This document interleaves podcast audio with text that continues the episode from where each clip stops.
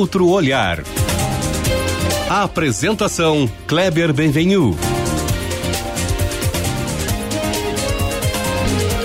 Olá, bom dia. Bom dia para você que nos ouve, nos acolhe na intimidade do rádio. Bom dia, família Bandeirantes.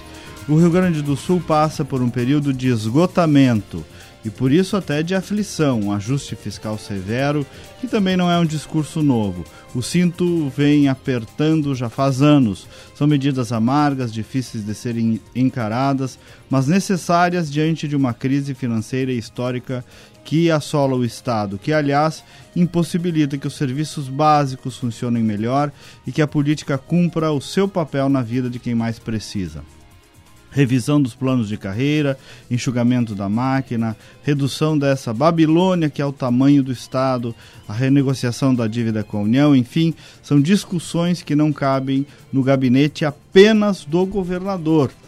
A decisão passa muito pela Assembleia Legislativa, que tem um papel vital nessa transformação e que não pode ser só de gestão de crise, também precisa ser de construção do futuro. E quem está no eixo central dessa discussão é o novo presidente do Parlamento Gaúcho, o deputado Hernani Polo, que inclusive propôs exatamente em sua posse uma pauta de futuro. Eu sou o jornalista Kleber Benvenu e nos próximos 30 minutos nós vamos buscar um outro olhar justamente com ele, Hernani Polo, que nasceu em Ijuí, foi criado em Santo Augusto, pai de dois filhos, Maria Eduarda e Eduardo, e casado com a Alessandra filho do ex-prefeito de Santo Augusto, Alvarindo Polo, mas foi com suas próprias mãos que construiu um legado político, deputado estadual pelo terceiro mandato e também foi secretário de Estado da Agricultura no governo Sartori. Bom dia, presidente, deputado Hernani. Bom dia, Kleber, bem-vindo. Bom dia a todos que nos acompanham, especialmente do programa Outro Olhar, eh, do Grupo Bandeirantes. Uma alegria e um prazer muito grande estar aqui. Olha, o Hernani, o nome do nosso programa é, é justamente Outro Olhar para tentar buscar uma outra abordagem das pautas que são do cotidiano, né? O Rio Grande do Sul conversa sobre crise faz muito tempo e tem que conversar, né? Porque essa é uma pauta presente. Mas também tu inauguraste ali no teu discurso de posse como presidente uma, uma pauta de futuro falando sobre competitividade, né? Que é olhar para frente. Como é que a Assembleia pode colaborar? O que está na tua cabeça para tentar fazer alguma diferença nesse ponto aí? Olha, Kleber, nós temos aí um, um desafio, uma tarefa importante pela frente e, e o que nós pautamos uh, para a nossa gestão uh, até fevereiro de 2021 é exatamente concentrar a nossa força, a nossa energia, uh, o nosso trabalho em ações que possam tornar o Rio Grande do Sul um estado melhor e mais competitivo. Uh, nós fomos perdendo posições ao longo dos últimos anos em vários setores, uh, inclusive né, com indicadores muito abaixo da média nacional. Uh, o nosso trabalho está ancorado em um estudo do Centro de Liderança Pública que faz o, o ranqueamento da competitividade dos estados brasileiros, baseado em 10 indicadores, e em muitos deles nós estamos aquém, muito aquém é, do que já fomos no passado. O Rio Grande do Sul é, foi um estado protagonista no cenário nacional. É, nós temos aqui uma coisa que eu considero fundamental para o desenvolvimento de uma nação, de um estado, que é o, um povo empreendedor. Nós temos no DNA do gaúcho o empreendedorismo, uh, mas por outro lado, nós fomos perdendo espaço por falta de capacidade de investimentos. Acredito muito pela demora e se tentou em governos passados, mas uh, os enfrentamentos não tinham todo aquele Talvez a nossa cultura política também, né, é. presidente, tenha demorado um pouco para fazer. É, tudo é um processo de amadurecimento, reformas. né, Kleber, e, e, e muitas resistências no passado. Eu sempre tenho dito de que as reformas elas devem sempre estar no radar de qualquer governo seja em âmbito municipal, estadual ou federal, assim como acontece na vida real das pessoas, numa propriedade agrícola, né, eu sou ligado e identificado com a agricultura, eu venho da agricultura, né, mas numa empresa, em qualquer setor, diariamente as pessoas precisam estar se reinventando, uh, buscando as novas tecnologias para poder, inclusive, uh, competir no mercado. E o poder público ficou por muito tempo né, nesse debate, nessa discussão, uh, e hoje nós precisamos organizar a estrutura pública, além do equilíbrio fiscal do equilíbrio financeiro, que é fundamental e é o, é o básico, nós temos que também reorganizar o, o tamanho da estrutura pública. Nós temos hoje um, um Estado grande, né, onde que muitas, eh, muitos servidores eh, recebem um baixo salário, inclusive sem re, reposição há vários anos. Né? Então, há uma insatisfação hoje praticamente generalizada, generalizada seja do servidor público, da sociedade e do próprio governo que não Agora, consegue entregar. presidente, desses indicadores aí do CLP que o senhor fala, é, um, um dos mais chocantes é o decréscimo da, da liderança e do protagonismo, a expressão que o senhor usou, na educação. Né? Realmente nós fomos uh, baixando as posições na área da educação. O que, que, será que pode explicar isso, mas principalmente como é que se pode sair uh, de, dessa tendência negativa? Porque cheguei a comentar aqui outros dias, não é só uma questão apenas de investimento, porque outros estados uh, investiram em níveis parecidos e tiveram indicadores melhores. Por onde é que a gente pode ir no tema da educação? Na verdade, é, é, todos os setores, mas a educação é o que eu considero primordial, porque a educação é a base de tudo, é a formação do, do cidadão, das pessoas, para atuar nas mais diversas áreas. Né? Então, uh, a educação ela é um fator uh, determinante para o crescimento, o progresso e o desenvolvimento de um Estado ou de um país. Né? E, e, eu também concordo, não é um fator, um indicador só dentro da educação que vai melhorar a qualidade. Né? Se fala muito e, e realmente precisamos uh, criar um ambiente de motivação dos profissionais uh, da saúde, uh, da educação, dos nossos professores, mas também investimentos na estrutura né? Porque só o salário também ele, ele é um componente, mas ele por si só ele não, não resolve. Então uh, a remuneração adequada e justa ela é importante porque motiva o profissional.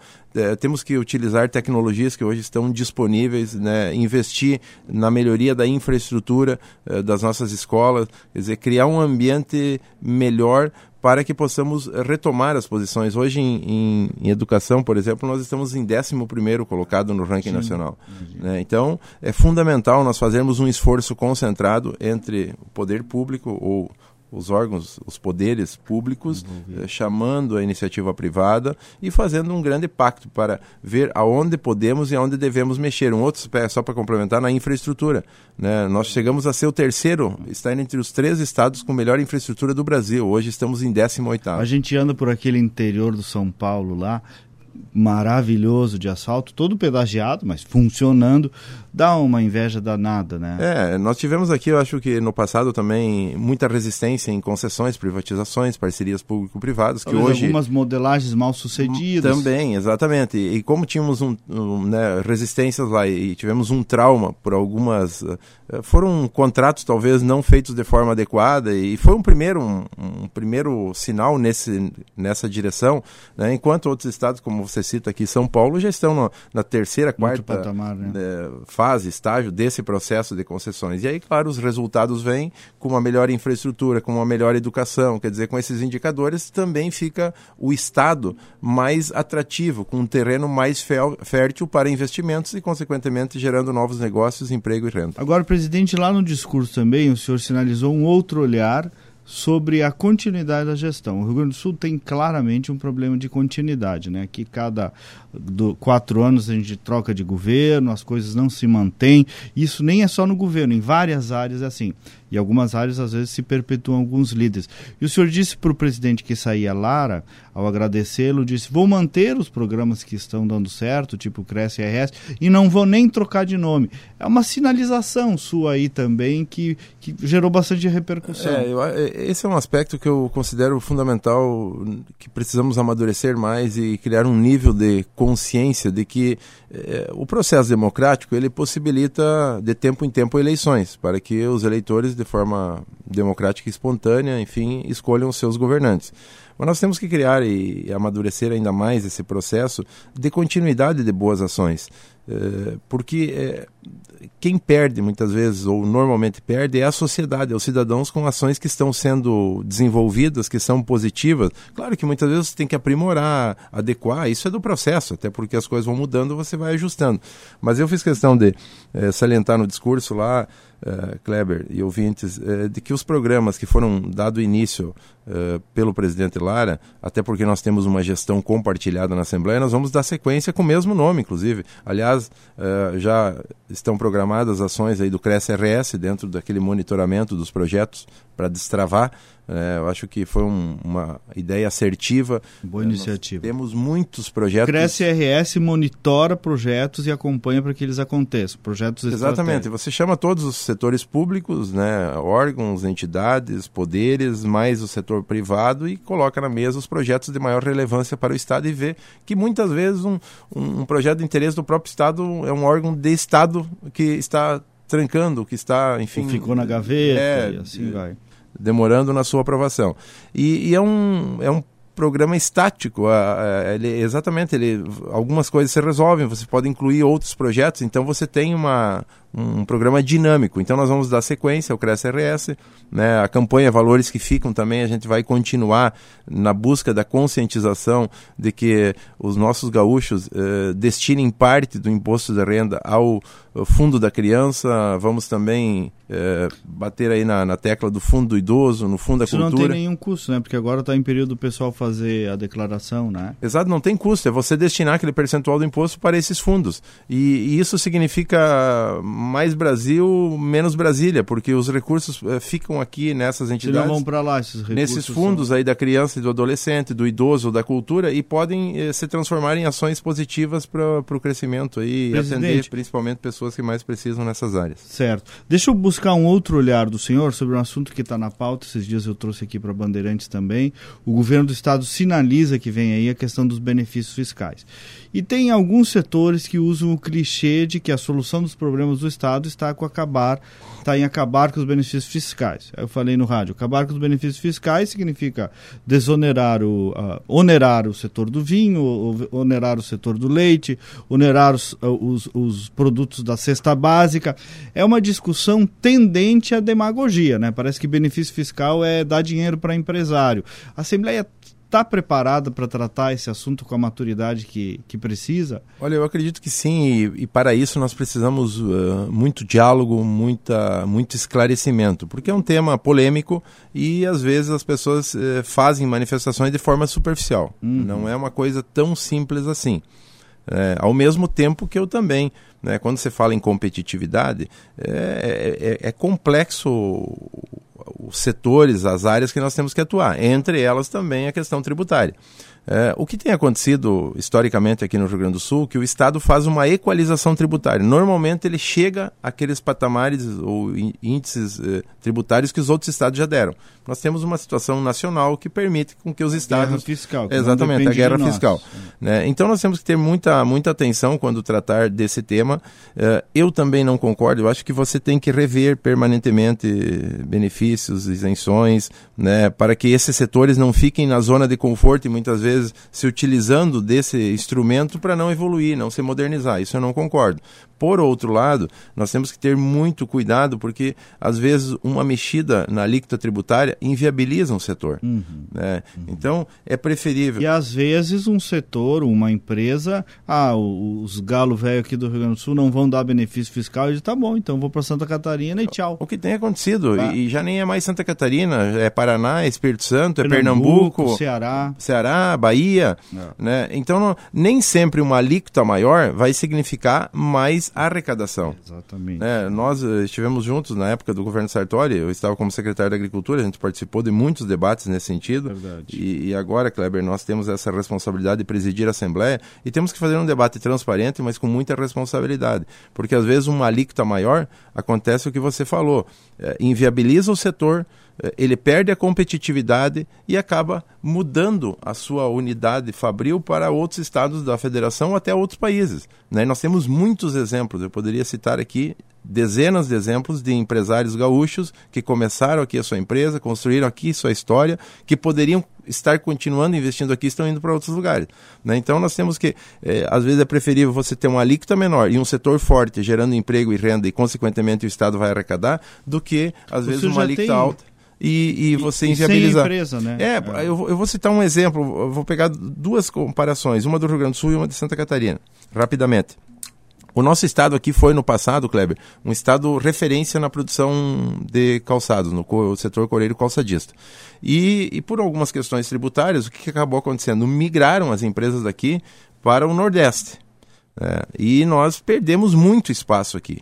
E quando sai uma empresa de um lugar, ela, o que, que ela deixa? Desemprego. Né? e vai gerar emprego em outro, em outro local que ela for se instalar. Então o setor coreiro calçadista é um exemplo. Nós fomos perdendo força, perdendo força, as empresas fechando, eh, desempregando e, e, de uma área que nós tínhamos uma, uma condição muito positiva, com produtos de alta qualidade, inclusive com know-how de, um de, de, pessoas é. qualificadas para isso. Mas perdemos. Talvez seria muito mais teria sido muito mais eh, adequado, adequado para o Estado lá atrás fazer um equilíbrio tributário e ter mantido as empresas aqui, não deixado elas ir, porque essa história, bom, ah, eu vou abrir uh, recursos para o empresário. Não, é para ele manter o negócio que vai gerar emprego, que vai atender quantas famílias que sobrevivem dessa atividade. Eu já tem indicativos. E, e só para concluir, Santa Catarina, Kleber, que é um estado que tem uma, uma força muito forte no polo têxtil, eh, lá atrás, há alguns anos atrás, quando os produtos chineses começaram a entrar com mais força aqui no Brasil, eh, em função de preço baixo e qualidade, o que, que o governo de Santa Catarina fez? Reduziu a alíquota do setor têxtil pela metade em Santa Catarina, para dar condições do setor têxtil catarinense enfrentar a concorrência chinesa. O que, que acabou acontecendo? Eles conseguiram superar e cresceram. Hoje Santa Catarina arrecada mais no setor têxtil com uma alíquota pela metade do que arrecadava antes com alíquota com o dobro. Melhor ter empresa com menos alíquota do que não ter. Exato. Empresa, então, né? é por isso que eu coloco isso para a gente ter muita responsabilidade e muito cuidado e não jogar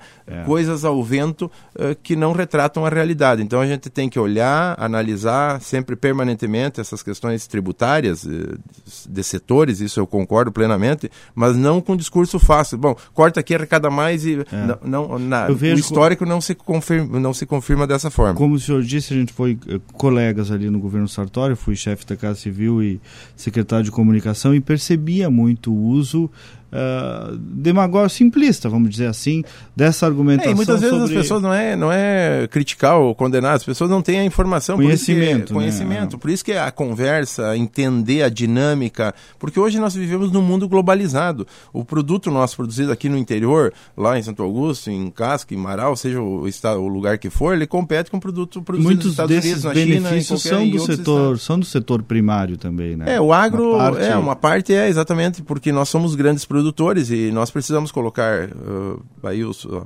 principalmente a proteína animal, suínos, frango, né, leite, bovinos para outros países, para outros lugares, principalmente no continente asiático. Então, se você não tiver uma questão competitiva, outros estados ocupam esses eh, espaços no fornecimento de alimentos. E aí o que, que nós vamos fazer se nós não tiver mercado aberto né, e, e condição de escoamento da nossa produção? É, inclusive, muitos países subsidiam a agricultura. Nós nem não estamos nessa situação no Brasil, né? E eu acho que é um setor que cresceu muito, falando no agro aqui, com muita eficiência, com muita qualidade, com índices de produtividade em todos os setores da agropecuária é um exemplo, espetaculares. Né? É um exemplo, né? Então a gente tem que cuidar para preservar isso e fazer com que a gente possa crescer. Né? Inclusive, nós estamos agora muito próximos de buscar eh, se tornar um estado livre de aftosa sem vacinação. É né? um trabalho que nós participamos na época lá ainda no governo, que vem aí sendo feito há uns 15 anos. Né? E agora uh, o secretário Kovács tem também trabalhado nesse sentido, o governador Eduardo Leite já sinalizou também, estamos muito próximos da retirada da vacina da aftosa, que vai colocar o Rio Grande do Sul num outro patamar para abrir mais mercados. Então acho que é um.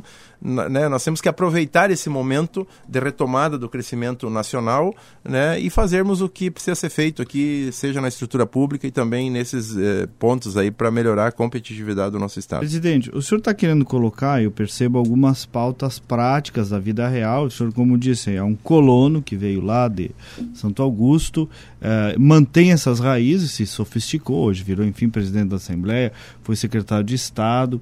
Eh, e o senhor tenta colocar uma pauta da vida real, da economia real, na Assembleia, que é uma casa parlamentar, política, de discussões, digamos, às vezes mais abstratas. E aí eu queria lhe perguntar: como é que o senhor acha que a população percebe a instituição Assembleia Legislativa. O conceito da instituição, é, não de uma gestão ou de outra, mas lato senso, como as pessoas percebem a Assembleia. O senhor tem preocupação com isso e por trás dessa sua disposição de botar uma pauta prática, também está à vontade de de prestigiar a imagem institucional do parlamento? Sem dúvida, hoje o, o, processo democrático e o parlamento ele, ele representa a democracia toda. Todos os eleitores, de forma direta ou indireta, estão representados lá nos 55 deputados e deputadas. É, às vezes tu não elegeu aquele que você votou, mas o voto daquele eh, candidato, ele ajudou na legenda para alguém estar lá ocupando o lugar. Então nós temos que ter essa compreensão da pluralidade, da diversidade que nós temos eh, no Parlamento Gaúcho. Eh, hoje nós vivemos um momento de muito desgaste da política e dos políticos, né? E eu sempre digo, quando a gente generaliza, sempre se comete injustiças. Né? Eu às vezes me questionam, tu é da velha política ou da nova política? Eu respondo, eu busco fazer a boa política. Né? Porque tem pessoas antigas eh, que muito ajudaram e que ainda continuam ajudando o nosso Estado e o nosso Brasil, como a renovação também é muito bem-vinda e necessária e salutar. É, e tem então, muita gente que... da tal da nova política fazendo bobagem já por aí. É, né? Então nós temos que trabalhar pela boa política, respeitando as diferenças, respeitando, enfim, a pluralidade de ideias. De, né? Hoje são 17 bancadas eh, representadas na Assembleia, é a maior representação partidária da história da Assembleia Legislativa. Então nós temos que ter esse olhar em ações práticas quando se busca né, essa reforma da estrutura pública. Uh, eu, eu, digo que isso é uma necessidade, não é ser a favor de A e contra B, é, é pensar no futuro do Rio Grande do Sul.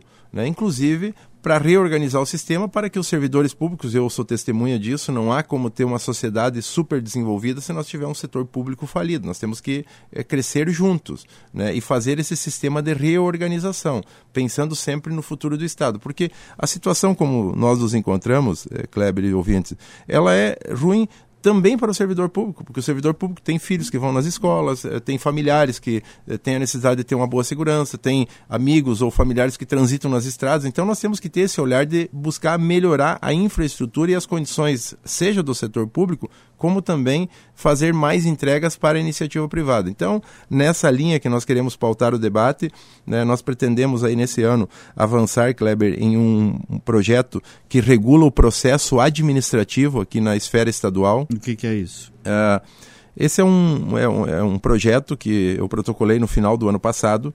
Uh, nós temos hoje a Lei do Processo Administrativo em âmbito federal, que foi aprovada em 1999 que regra das linhas gerais na tramitação do processo administrativo. O Rio Grande do Sul é um dos poucos estados que não tem esse regramento em âmbito estadual.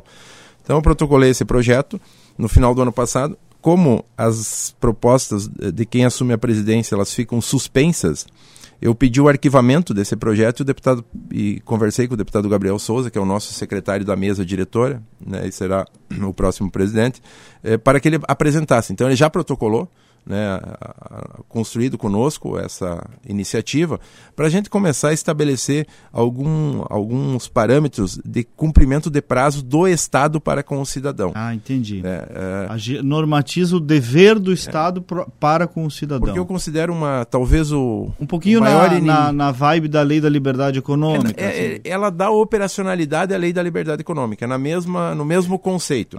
Porque eu considero talvez o maior inimigo da competitividade é é, é o excesso de burocracia. Uhum. E principalmente é, pelo Estado não ter prazos para cumprir com o cidadão. Hoje o cidadão, o, o Estado impõe prazos ao cidadão cumprir para o, com o Estado, né? uhum. né? No prazo de recurso de multas, de, enfim, de uma série de coisas. E se o cidadão não fizer, ele é prejudicado, ele é lesado, punido. É punido. Agora o Estado não tem prazos para fazer entregas. Então nós temos que estipular isso, é, porque isso vai ao encontro de nós é, ter uma condição melhor de investimentos aqui no Estado. Você imagina um empreendedor que encaminha lá, preenche todas as exigências para solicitar uma licença, uma autorização do Estado, seja ela qual for. É, normalmente um responsável técnico assina é, esse projeto, essa, esse processo, e você não sabe se o, vai demorar alguns meses ou alguns anos para o Estado te dar uma resposta, se você vai poder avançar com aquele teu projeto, com aquele teu negócio. Isso é inconcebível, isso afasta uh, empreendedores aqui do nosso estado. Então a ideia desse projeto que regra o, e disciplina o, o, andamento, a tramitação do processo administrativo na esfera estadual, eu considero um avanço extremamente Isso fundamental. Isso o senhor quer, o senhor quer colocar em votação esse ano ainda? Exatamente, porque foi um projeto nosso que protocolei com o apoio de alguns deputados e como esse ano ficaria suspenso, eu pedi o arquivamento, o deputado Gabriel apresentou, ele vai coordenar e nós vamos trabalhar juntos, porque é um... Mas então deve ser votado esse ano? Acredito que sim, porque isso vai também ao encontro de diminuir a burocracia, deixar um Estado mais leve, mais ágil e, e fazendo entregas mais rápidas aí à sociedade. Presidente, mesmo com todo o esforço que se faça, mais de 80% da arrecadação do Estado vai para a folha do funcionalismo que não é culpado disso, porque quem recebe fez um concurso, tem o direito a receber o que recebeu, mas o fato é que a maior parte do gasto público vai aí. 60% dos quais, inclusive, aposentados, que também não são culpados, mas é um dado da realidade. É, uma comissão foi criada, um grupo parlamentar foi criado, uma frente parlamentar, há poucas semanas, de combate aos privilégios na Assembleia. Como é que a presidência recebe essa iniciativa de alguns deputados e como é que o senhor mesmo enxerga a questão dos privilégios no setor público? Olha, Kleber, nós permanentemente devemos estar atentos e olhando o que podemos eh, economizar, otimizar, inclusive diante das tecnologias que hoje estão disponíveis. Então a gente sempre tem espaço para ir buscando a racionalização dos gastos públicos. Claro que você também tem que respeitar, e vamos pegar o exemplo da Assembleia Legislativa, o perfil de cada deputado que de forma legítima está lá. Então tem alguns deputados que têm um estilo de trabalho, outros têm outros mecanismos e formas. Isso a gente tem que saber entender e, e, e dar as condições melhores para que cada, manda, cada deputado que está lá cumpra da melhor forma possível o seu mandato. Do seu jeito, do seu da jeito, ideologia. Nós temos que, da sua ideologia, na, na, forma de fazer o trabalho no dia a dia. Nós temos uhum. lá pessoas com um perfil diferente, uhum. com enfim, faixas etárias diferentes. A gente também tem que saber compreender isso. Né? E principalmente valorizar, porque se nós for para um processo também de degradação da política e dos políticos, uhum. isso é ruim para o futuro do país. Não né? pode, não pode descambar para isso, né? Um Exato, porque nós precisamos, nós né? precisamos né? pessoas boas lá ocupando espaços nas câmaras de vereadores, nas prefeituras municipais, nas assembleias legislativas, nos governos do estado, no governo federal. Nós temos que estimular as pessoas boas a participar e fazer a boa política. Né? No entanto, a gente precisa também estar atento e olhando essas questões eh, que muitas vezes elas fogem da realidade e acabam acontecendo hum, de forma exagerada. Um privilégio mesmo. Mas, por outro lado, Kleber, eh, quem faz as leis e quem tem a responsabilidade de fiscalizar é o parlamento. Então, nós temos que também analisar os aspectos da legalidade. Se tem aspecto legal que preserva determinada ação, eu posso não concordar com ela, mas a legalidade você não pode e não deve questionar. O que pode se fazer é mudar a lei, é sim. é propor algumas alternativas de mudança de lei, que isso sim cabe ao parlamento. Acompanhar esse... Enfim, cabe à Assembleia fazer esse tipo de avaliação. Presidente, o senhor é um gaúcho raiz que vem lá de fora, hoje é chefe de um poder. Dá para acreditar no Rio Grande? Dá para ter esperança? Eu vejo que o senhor ama esse estado, conhece ele como poucos. Qual é a sua mensagem assim de, de esperança e de crença nesse estado, apesar de tantos de tantas pedras no caminho? Olha, eu tenho uma, uma eu estou muito otimista, eu estou muito confiante. Nós temos aí um estado, eu diria assim, abençoado por Deus, porque em termos de clima, de solo, né, aqui praticamente tudo que se planta dá, é impressionante, né? Setores aí também no setor da indústria, uh, têxtil, moveleiro, no turismo, belezas naturais espetaculares. Então nós temos aí um potencial muito grande. Claro que nós precisamos ter essa consciência de fazer né, as lições de casa, o que é fundamental, uh, seja para o equilíbrio das contas públicas, que é o, o, é o básico que qualquer pessoa faz, qualquer família, qualquer empresa, é, é você equilibrar o que a receita com a despesa né, e fazer essa agenda de crescimento, de desenvolvimento, um, né, ações proativas, que é o que nós estamos nos colocando à disposição. Poderia ser um presidente que cumpriria só uma função institucional e protocolar, mas eu não me sentiria bem, eh, com a consciência tranquila, eh, se não fizesse algo estando ao nosso alcance. Quando eu digo nosso, é da Assembleia Legislativa, do Poder Legislativo, dos Não precisamos comprar, uh, as famílias que estão nos ouvindo não precisam comprar passagem para Portugal. Não, vamos acreditar no é, nosso Estados Rio Grande. Unidos. A gente sabe das dificuldades, né? não é uma coisa simples, uma coisa fácil, mas nós temos aí um potencial grande e principalmente nós temos um povo empreendedor. E aquilo que eu disse no discurso, nós precisamos valorizar mais as nossas coisas boas, falar bem do nosso estado, né? brigar menos e fazer mais, é, valorizar mais as fortalezas do, do, que as fraquezas, né, Kleber? É, é, eu acho que esse é um, uma coisa que é fundamental. Nós falar bem do Rio Grande, porque às vezes nós mesmos nos autodestruímos. É verdade. Isso, Tem um autoflagelo aqui. É, né? nós temos que mudar essa, essa realidade. Obrigado. Sucesso, senhor indo bem, o Rio Grande vai bem. Obrigado pela sua participação. Obrigado, Kleber. Eu agradeço aí. Acho que nós temos que nos unir forças aí, que é o discurso nosso, poder, né, temos conversado muito com o Eduardo Leite, governador, com o Voltaire, presidente do Tribunal de Justiça, o Ministério Público, enfim, os poderes constituídos e a iniciativa privada, juntos, sentados na volta da mesma mesa para construir soluções. Muito bom. Outro olhar desse seu sábado é de otimismo, fé no Rio Grande, que isso aqui dá certo, é um baita estado, como disse o presidente, bonito por natureza, muitas potencialidades.